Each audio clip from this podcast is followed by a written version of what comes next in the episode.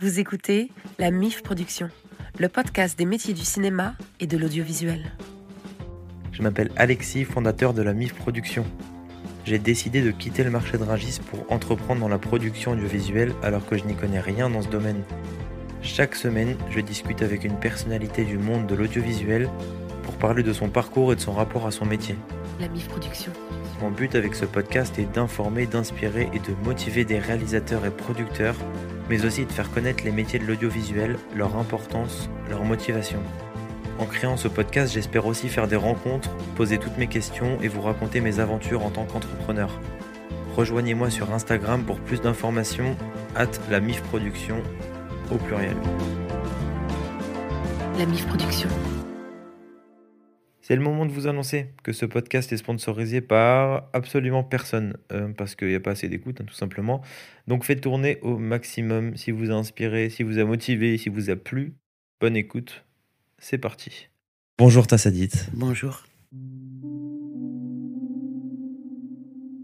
Merci de m'avoir invité, merci d'avoir pensé à moi, merci pour ta considération et ta confiance. C'est un si honneur. hein. je n'aime pas parler de moi. Euh, je vais me présenter. Je, je suis une dame, j'ai 65 ans, je suis comédienne. Ça se passe très bien pour moi actuellement. Je n'ai pas, je n'ai jamais autant travaillé que maintenant. Ah. Voilà. Euh, Qu'est-ce que tu veux savoir d'autre? Je veux savoir euh, ton parcours un peu. Ah, mon parcours? Ouais. Mon parcours, ben.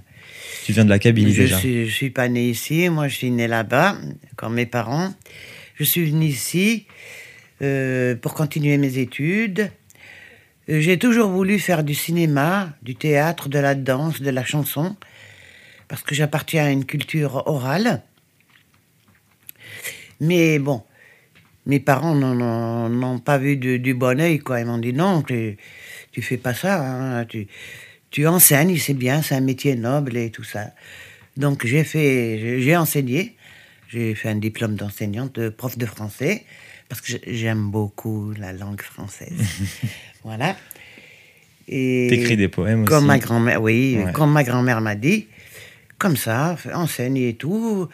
Après, si tu veux, marie-toi et puis après tu feras ce que tu veux. Ben oui, je me suis mariée.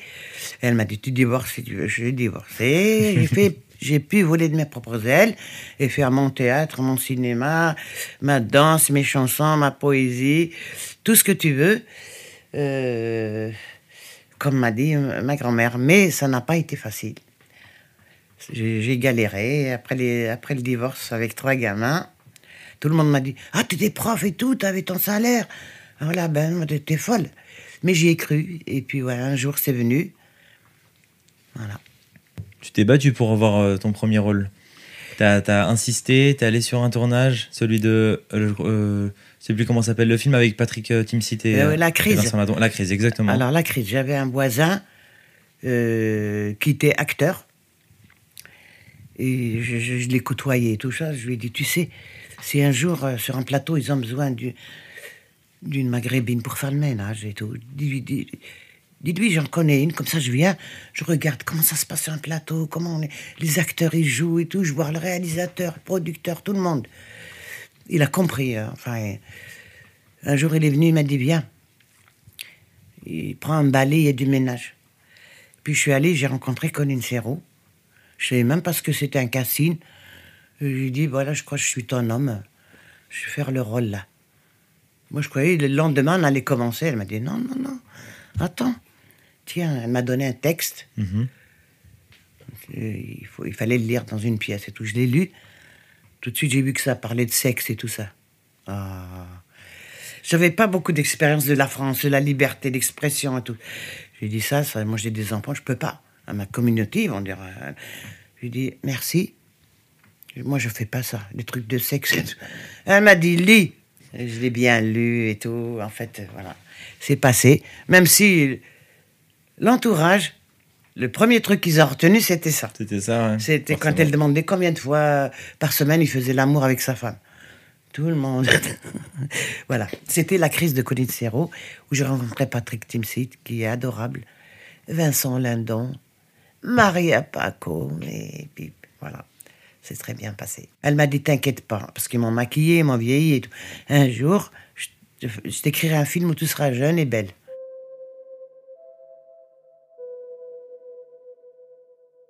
Du coup, tu as, commencé par ce film. Est-ce que tu t'es fait repérer? Est-ce que tu as enchaîné les castings? Rien euh du tout. Ah. Après, c'était l'assistance sociale. Ah oui, d'accord. Ah, C'était dur. C'était dur. Même si je, je faisais du travail comme ça, euh, des petits boulots, des, je faisais même du ménage. euh, voilà. Et j'envoyais des candidatures. Je savais pas comment écrire un CV artistique et tout ça.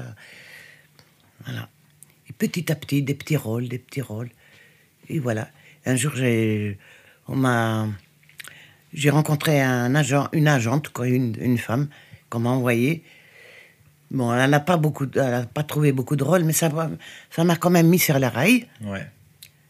Et quand j'ai fait des films plus importants, quand j'ai fait euh, Paris la Blanche, un film de Lydia Terki, qui parlait de l'émigration et tout, on est allé dans un restaurant après le tournage, il y a quelqu'un qui est venu me voir. Il m'a dit J'ai j'ai vu, j'ai vu ça, j'ai vu ça. Je suis l'agent de ta réalisatrice. J'ai vu Asphalte. Il avait des yeux un peu larmoyants, un peu un quelqu'un d'adorable. Je dis, il m'a dit, je suis agent. Il m'a pas dit viens. lui dis, ben viens, je t'ai bien tombé. Je cherche un agent. Et il s'appelle Johan de Birac. C'est un ami. Et c'est ton agent maintenant Et je l'aime. Jusqu'à beaucoup. maintenant, Oui, oui, oui. On, on s'entend très bien. Ah, c'est important ça. D'a- D'ailleurs, Paris la Blanche, pour lequel tu as reçu beaucoup de prix, Oui, euh, j'ai plein de questions dessus parce que tu dis souvent que euh, Lydia t'a cadré. et ça, ça avait l'air d'être un exercice totalement différent des autres films. Euh, il est sorti en 2017. Et t'as. hum, Ouais, c'est un, un, un personnage qui te, qui te ressemble pas dans la vie, mais, euh, mais tu l'as tellement bien interprété. Comment t'as pris cet exercice et comment. Parce que c'est vraiment un personnage différent des autres que t'as que as joué avant. oui, parce que cette femme, elle a vraiment existé. Euh, loin de moi de lui ressembler. Elle est. euh, euh, c'est pas possible d'être comme ça. Son, son mari l'a laissée pendant 40 ans, sans donner des nouvelles. Elle vient le chercher. Ouais. Moi, je suis fière. Je serais pas venue chercher. J'en aurais pas trouvé un autre pour autant. Et elle est venue le chercher. Et il n'a pas voulu retourner avec elle. Ouais. Moi, je. Il m'a tellement ému ce Moi, je- film. elle, est, ouais, elle, est pleine, elle est pleine. C'est une histoire d'amour en vrai. hein. Mais moi, je, je sais pas, ça m'aurait pas plu. Ça m'aurait pas plu. Si bien que quand on était, on avait une- joué une scène où on dormait face à face. Euh, ça, ça m'a dérangé. Je, joue pas n'importe quoi. Hein. Je suis pas prête à jouer n'importe quel rôle. Quitte à ce qu'ils disent, c'est pas une vraie comédienne, je m'en fous. Moi, je me respecte, je respecte ma famille, mes enfants, ma culture. Bien sûr, toi, tes conditions. Je suis pas, je suis pas prête à tout. Je fais un rôle s'il est justifié, si tu veux. Et là, le fait d'être côte à côte, c'est déjà, ça m'a un peu gêné, même si le- celui qui joue Zahir Bouzelal, qui a joué le, le rôle du mari, c'est quelqu'un d'extraordinaire, d'être très respectueux. C'est la première fois que j'étais face à un homme comme ça en face. Voilà. Et au retour euh, sur le quai de la gare, quand il n'a pas voulu venir avec moi, elle m'a dit de l'embrasser. L'embrasser vraiment, quoi. Je lui ai dit non, je l'embrasse pas. Sur la bouche, je dit non. Je lui ai fait des bisous juste comme ça. Je lui ai dit comment? Tu. Je viens le chercher dans notre culture, non. Il veut pas, non, j'en veux pas. Je- Mais je lui ai dit, tôt ou tard, tu vas revenir. hein. C'est peut-être pas bien d'être comme ça, mais c'est un trait de caractère, qu'est-ce que tu veux le, Celui qui joue le mari, il m'a dit, ah, parce que je suis allé le voir, j'ai dit, pas, hein, moi je te fais pas de bisous, hein. point barre. Il m'a dit, euh, l'idéal l'a écrit. J'ai dit, je m'en fous. Tu vas aller tout de suite lui dire, je fais pas ça. On l'a pas fait. Je pense que ça, ça a encore plus marqué une distance entre les deux et, et c'était hyper émouvant. J'ai pas d'autres Oui. mots, hein, mais bon. Non, cette femme-là, elle a, elle beaucoup d'abnégation. Je suis loin d'elle. Je fais mon cheminement pour me rapprocher. Mais C'est peut-être parce que tu es loin d'elle que tu l'as aussi bien joué ou peut-être avec autant d'émotion. voilà, C'est peut-être ça. voilà, j'ai compris ce que, comment elle était et tout. Mhm. Mais c'était difficile. Bah, contrairement au personnage d'Asphalt, je sais, je, je l'ai vu il y a longtemps, je sais plus exactement. euh, je sais que tu jouais une mère, euh, la, fin, la mère d'un. Je, je pense que son enfant était au- en, euh, en prison, bref, Comme de bien entendu, les Mm. rôles de maghrébine, c'est ça. évidemment. Mes enfants sont des drogués. Moi, je- Ouais. Moi, je suis une nourrice, je garde la drogue. Je suis un alphabète. Ouais, J'ai fait beaucoup de films alimentaires comme ça. grand classique euh, Voilà. malheureux des, euh, Des- des films français qui parlent. clichés, euh, ouais, euh, voilà. Des clichés. Et, mais ce personnage, tel que tu le jouais, où, tu joues, où tu berçais justement ce, cet astronaute, etc., là, ça te ressemble un peu plus. En tout cas, dans l'émotion que tu t'y mettais, ça te ressemble un peu plus.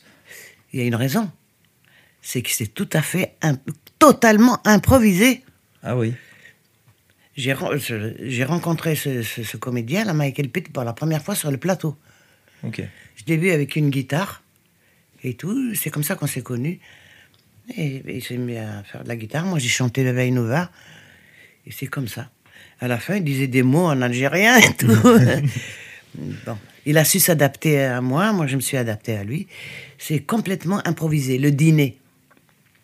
Voilà. Je suis très fier de, de ce film. Eh bah, il y a de quoi, il y a de quoi. Là, je suis en train de tenter quelque chose. J'ai, euh, pour euh, la première fois, j'ai juste pris des notes et je voulais justement essayer parce que normalement, je, je- je prends des notes, je note euh, des questions, je les classe et tout ça. Et là, je, veux, je voulais juste qu'on discute en fait, de manière plus spontanée que même moi, je peux, je peux plus spontané que je pense moins aux questions que je veux te poser. Il s'est passé quelque chose, je sais pas si tu veux en parler, euh, au moment où tu as quitté euh, la cabine.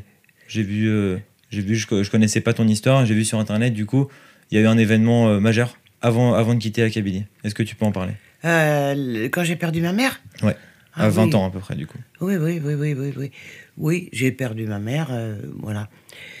Euh, elle a eu un accident de- avec le gaz, euh, elle s'est brûlée dans la cuisine. Elle a été hospitalisée après. Nous, on a, elle a laissé des enfants en bas âge. Moi, j'étais un peu plus grande que les autres. Ça, c'était surtout le petit, il avait six mois. La petite, un peu plus. Voilà, on était. Mais on avait quand même notre grand-mère. Et ça, c'était terrible. Comme... Ça m'a jamais quitté, ce, ce sentiment-là, cette tristesse.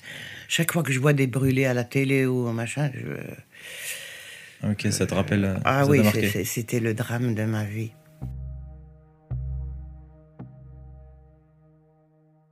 Mais je garde mes soucis pour moi.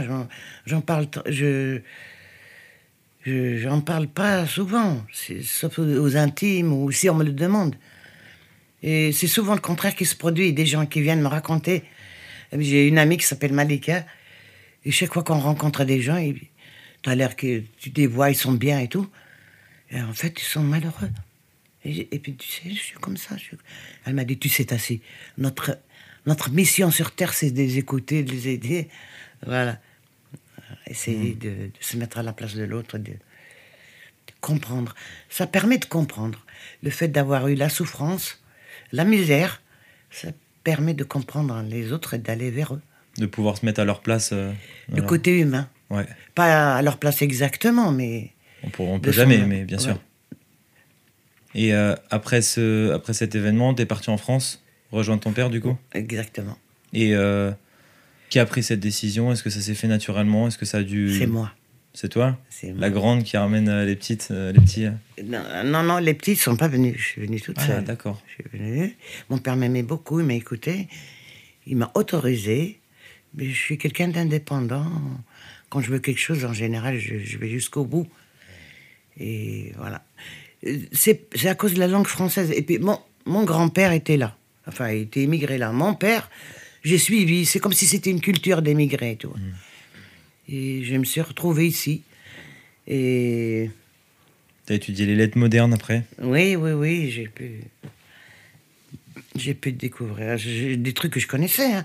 Par exemple, Rimbaud, j'ai découvert que j'avais 14 ans. Je suis devenue folle.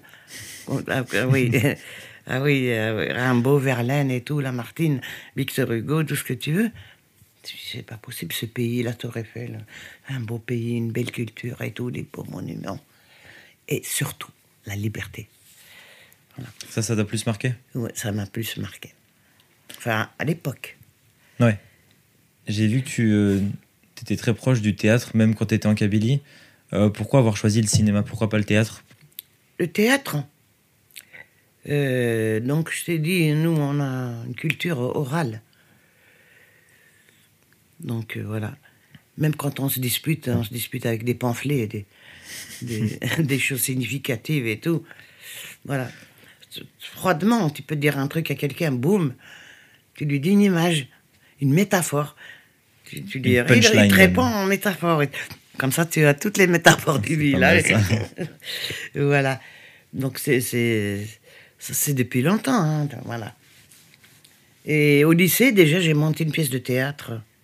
Voilà, ça n'a jamais abouti, mais voilà. Et quand je suis venu ici, je, je me, j'ai rencontré des gens à l'université qui faisaient du théâtre en amateur professionnel à Ménilmontant. C'est quelqu'un qui s'appelle Yahya, qui s'appelle Mohia, qui était docteur en mathématiques, qui était balèze à tout point de vue. Il adaptait des pièces et en kabyle, et nous on les jouait euh, à l'ACB, Association culturelle berbère, voilà, à Ménilmontant. Une pièce de Molière aussi. Molière, tout- Une pièce de Molière en kabyle, Brecht, euh, en attendant Godot en kabyle. C'était trop. Ça a duré combien de temps ça Et ça, ça s'est passé avant que je rencontre le voisin dont je t'ai parlé tout à l'heure. hein. D'accord. Ah, il y a Ok. une vingtaine d'années. ah oui. Je remercie Mohia, paix à son âme. C'est lui qui m'a ouvert les portes de, de, ce métier. C'est par le biais de ce théâtre-là qu'après j'ai rencontré l'autre, je me suis senti un peu libre que, que je suis allé. Ok. Et euh, maintenant, ton moyen d'expression, c'est euh, c'est le cinéma. Est-ce que t'aimes ce que tu fais? J'aime ce que je fais. J'aime ce que je fais, j'adore ce que je pourrais pas faire autre chose. On peut dire que j'ai trouvé ma voie, même si c'est dur d'y arriver. Je, je peux dire que j'ai eu de la chance de faire une petite carrière, de la construire petit à petit. C'est le cinéma, parce que le théâtre, j'ai pas beaucoup de courage. Le théâtre, c'est difficile. Le théâtre, c'est tous les jours, pièces. chaque seconde, c'est un, Ouais, là, il faut se un renouveler. risque. il fait- Ouais, ouais. Voilà. Et c'est difficile, les accessoires, les voyages, les... Tu peux pas faire théâtre et cinéma. Moi, à l'époque, c'était ça. Tu t'engages au théâtre, après, si tu as un rôle, comment tu fais? Voilà. Donc, euh, c'est pour ça que j'ai choisi... C'est le cinéma qui m'a choisi. Ça, c'est beau. Voilà. Et pourquoi t'aimes justement? Qu'est-ce que ça t'apporte et qu'est-ce que toi t'apportes aux gens? C'est de changer... Le fait de jouer des personnages, euh, changer euh, d'univers, hein, ne pas toujours... peu- Moi, moi, moi. Pas toujours le même quotidien.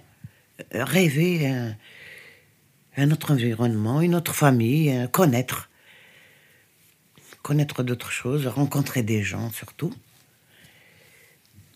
Et m'exprimer, parce que des fois je me retrouve hein, dans les rôles que je joue, pas toujours, ou alors découvrir d'autres- aspects de la personne humaine. T'as dit à un moment, dans une interview, l'enseignement, c'est comme le cinéma, c'est un spectacle. Oui, C'est quoi ton rapport euh, à, ce, à ce métier du coup? Euh, l'enseignement, Ouais. c'est c'est un beau métier. C'est un sacerdoce. Moi, je t'ai dit, c'était par amour de la langue française et pouvoir la transmettre, c'était pour moi quelque chose d'extraordinaire. Instruire les autres, instruire, euh, apprendre euh, aux, aux analphabètes, aux, aux illettrés, parce que ça fait partie de mon, de mon parcours, ça. Mais c'est difficile.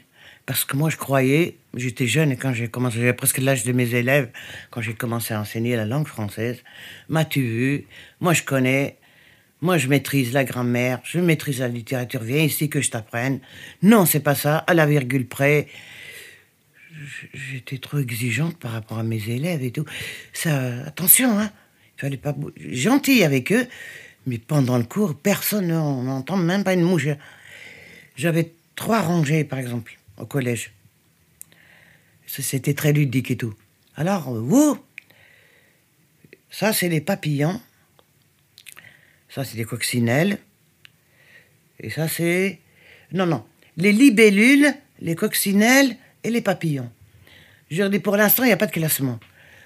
Vous travaillez bien et tout ça, là, là, vous êtes une libellule. Moyen, vous êtes une coccinelle. Faible, vous êtes un papillon. Mais, vous ne resterez pas toujours libellule. chaque fois qu'il y avait des notes, j'entendais, c'était en Algérie, j'entendais mes élèves dire Et toi, tu es un papillon ou une coccinelle Je lui dit Ah non, la dernière fois j'ai fait une connerie, elle m'a mis non, non. J'étais exigeante, je voulais qu'ils sachent, tout le monde. Euh, c'est moi qui transmettais. Alors que c'est pas vrai. J'ai découvert que eux aussi, ils pouvaient m'apporter. Ça, c'est ça. Et j'attendais beaucoup d'eux et je disais l'écoute et tout. Mais euh, mentalement, c'est dur l'enseignement. J'ai j'ai déprimé des fois. Pourquoi J'étais En quoi fatigué. dur Je sais, je sais pas, j'avais. Parce que j'étais trop exigeante. J'étais perfectionniste. Je, je faisais consciencieusement mon métier. Si quelqu'un m'avait dit je, je comprends pas ou j'ai pas compris, je me culpabilisais par rapport à. Alors que tu peux pas. Oui, ok. Tout- le monde ne reçoit pas l'information de la même façon. Il est peut-être pas su en grammaire, il va savoir dans. Ou c'est peut-être quelqu'un de très bien pour la classe, qui, app- qui apporte harmonie, l'amitié. Ça, je l'ai compris après.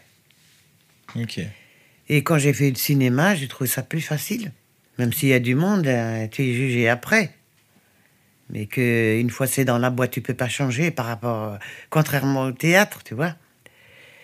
Mais dans le cinéma, je me suis retrouvé. J'ai utilisé les trucs de de mon de la pédagogie et tout. De voilà. Pour toi-même, pour travailler pour lire un scénario, de, voilà, de comprendre le sens du scénario, etc. De chercher, de- d'inventer, de, créer mon personnage, d'apporter ma contribution quand on en offre la possibilité. Parce que des fois, il y a des réalisateurs, ils veulent ça, c'est ça. Même par rapport à changer un scénario, un mot qui ne te plaît pas, tu dis ah non, je vais jamais dire ça. Quand il parle des maghrébins, des choses comme ça, et des choses, euh, c'est pas possible. hein. Je dis ah non, monsieur, je vais pas dire ça. Ah si si, tu vas le dire. Ah, ils imposent leur, euh, leur point de vue. J'essaie de Leur contourner les trucs. Voilà. Et en général, euh, en tant qu'actrice, tu as un rapport euh, proche avec les réalisateurs? Euh, avec tout le monde, le réalisateur en premier, oui, bien sûr. Mais il n'y a pas que le, on est, on est nombreux sur un plateau. La maquilleuse, l'habilleuse, tout le monde, tout le monde, tout est important dans un, dans un plateau. Tout, tout le monde est important. C'est, on forme une famille, idéalement. hein. On essaye de que, ça se passe bien pour faire une belle, des belles choses. Ouais. Autour d'un projet, euh, autour du, d'un message, on va dire. Autant qu'à faire. hein. Des fois, ça, se- ça se passe mal. Parce que t'es pas le seul impliqué dans, dans le truc. Oui, et puis il y a beaucoup de pression en général quand c'est des gros films, surtout. euh, Il y, a, il y a des contraintes de temps, d'argent, forcément. Ah oui, on Et du coup, euh, ouais. Et c'est les producteurs qui sont. euh, J'imagine que le producteur doit jouer le rôle, enfin en tout cas le directeur de production doit jouer le rôle de justement celui qui met la pression, qui fait euh, en sorte que tout soit concis. Euh, oui, il met la pression aux autres, pas à nous. Ouais, ah, Mais nous, il est bien content de nous avoir et il est là, il vérifie des fois. Et on, on- on a très peu de relations avec les producteurs. Le, le directeur de production, si, ils sont contents des fois de nous avoir. Ils s'acceptent. Sinon, c'est les hommes de l'ombre. Oui. Les hommes et des femmes de l'ombre. Ah oui, il y a le, le gros projet, euh, le gros projet d'Ipan qui a reçu à Palme d'Or. Ah oui, Comment ça s'est passé? Comment Ah ça oui. s'est fait? C'est, c'est un miracle.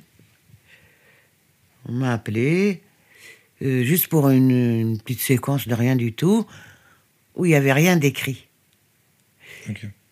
Voilà. Mais moi, c'était Jacques Audiard, j'ai couru. Hein, hein. Puis il est très bien. J'ai vu un mec avec un bonnet vert, euh, je sais pas, couleur bizarre. Je sais, lui, Jacques Audiard, c'est possible, mes respects et tout. Hein. Et à un moment donné, il y a une castine qui est venue avec un texte. Enfin, une, assistante, je veux dire, qui est venue avec un Elle m'a dit, est-ce que, un quart d'heure avant le tournage, est-ce que tu peux le traduire en arabe? Moi, je parle euh, kabyle et français très peu.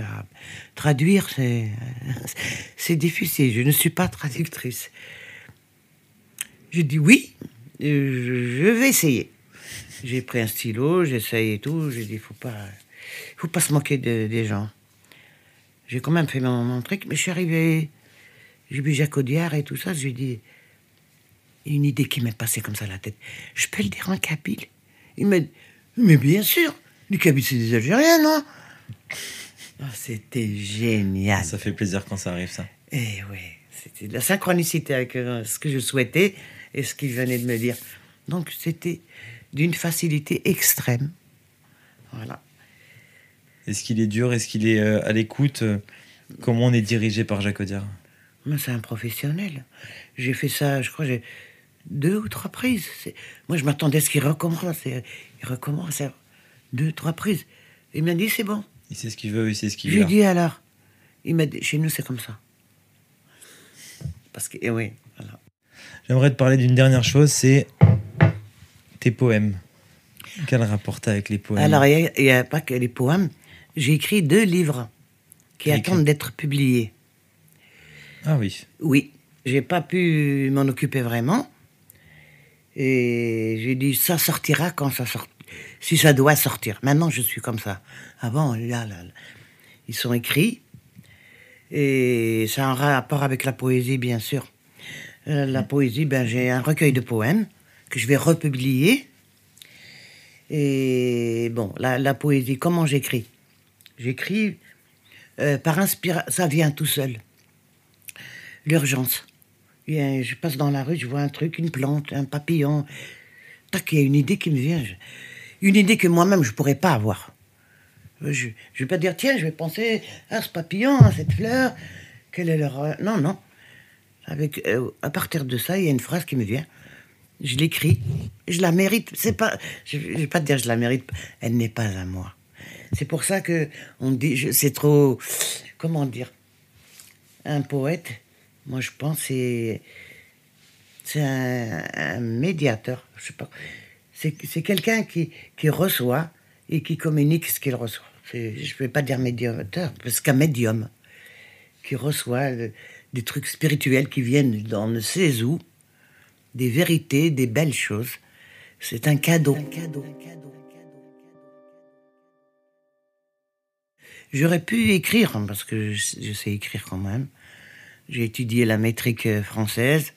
Quand je fais un beau poème, il faut absolument que la métrique elle soit juste. Je vais pas mettre un, beau, un diamant dans une boîte en carton. Il me faut un bel écrin. Donc un beau, un beau poème, c'est ça. L'écrit et puis le, la façon de, de transcrire les idées. Donc voilà, la poésie, c'est pas moi. C'est pour ça que mon recueil de poésie s'appelle Poème naturel. Voilà. Et Ça porte bien son nom, ouais, du coup. mon livre, c'est. Au départ, c'était le plus beau poème du monde. C'est gonflé de ma part. c'est deux histoires. Une qui se passe dans la vie, réelle, quotidienne et tout, et une qui se passe dans, dans une dimension spirituelle par rapport à notre, à notre naissance, à notre d'où on est venu, pourquoi on est comme ça, etc.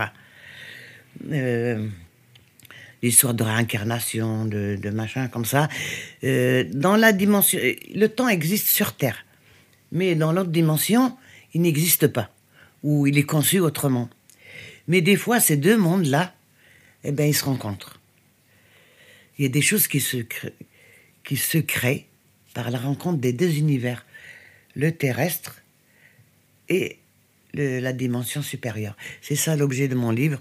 Je vais pas en dire plus parce que je l'ai pas encore publié. Ok. Et tu penses qu'on pourra le voir euh, paraître dans combien de temps? J'ai envie, je suis pas sûr de moi encore. D'accord. Je me dis comment? Je voulais écrire, j'ai écrit aussi des euh, one woman show. Je dis mais qu'est-ce qui va s'intéresser à ma vie Moi, j'ai pas envie de raconter ma vie sur scène. Mais ce livre-là, c'est un truc, euh, c'est du vécu. Quand je te parle de réalité, c'est par rapport à, ma naissance en Kabylie et à toute ma culture et tout que je, je transporte sur mon dos. Et par rapport à la dualité de l'être humain, par rapport à ce que nous sommes. Parce que je suis, je suis pratiquante d'aucune religion, mais je suis croyante. Chez, euh, chez moi, mon père était musulman sans, lire l'arabe, sans lire le Coran. Il faisait la prière, il embrassait la terre. Je suis allé à l'école chez les bonnes sœurs. Les bonnes sœurs disaient que Marie, elle était au ciel. je lis un truc sur les bouddhistes, c'est ni l'un ni l'autre. T'as pas besoin de croire pour. Avec tout ça, j'ai fait ma propre mayonnaise. Donc j'ai la foi, moi, en quelque chose que je peux pas expliquer. Quand je passe dans la nature, que je vois l'harmonie de la nature, ça me remplit de bonheur. J'ai dit, comment il y en a qui, qui disent qu'il n'y a rien après? Comment Cette beauté, cette harmonie? Non, il y a, y a un truc. Il y a un truc auquel je crois, que je remercie quand j'ai fait des prières, que ça se produit. Je envoie ma gratitude et mes remerciements. On n'est rien, on est un grain de sable par rapport à l'immensité. Il y a beaucoup de choses encore à découvrir. C'est magnifique. Je me suis dit ça, je me dis souvent ça justement quand je vais dans la nature, quand je vais dans la montagne. Je me dis on est tout petit face à un truc énorme qui s'est passé il y a des milliers d'années. Tout se coordonne, même mon corps humain se coordonne quand j'ai une blessure, ça disparaît en quelques jours. Je me dis il y a forcément, euh, c'est vrai, une force supérieure qui doit qui doit soit contrôler tout ça, soit en tout cas mm, harmoniser tout ça. Et puis une dernière, euh, question, est-ce que tu un conseil, vu que tu une vie euh, inspirante, est-ce que tu as un conseil pour euh, des gens qui veulent se lancer, qui n'osent pas, ou des gens qui, qui ont des idées, qui ont des rêves et qui n'y vont pas? Alors, c'est bien d'avoir des rêves, c'est une chance. Il faut réaliser, essayer de réaliser ses rêves. Alors comment on y parvient? C'est euh, rester soi-même. Voilà, être soi-même. Ne pas essayer de ressembler aux autres. Trouver les choses au fond de soi. Être sérieux hein, et avoir de la chance. À toutes les questions que les hommes se posent, il y a une réponse dans les plus simples choses. Moi, pour être ravi par la beauté des roses, j'ai gardé la dernière en mon cœur bien enclose. Les fruits que j'ai mangés furent quelquefois amers, mais c'est bien peu de choses. Avec les parfums que j'ai volés aux fleurs écloses, j'ai pensé les blessures des moments moroses. Je m'en irai sereine en toute tranquillité pour faire voguer ma barque dans l'océan informe de la divinité.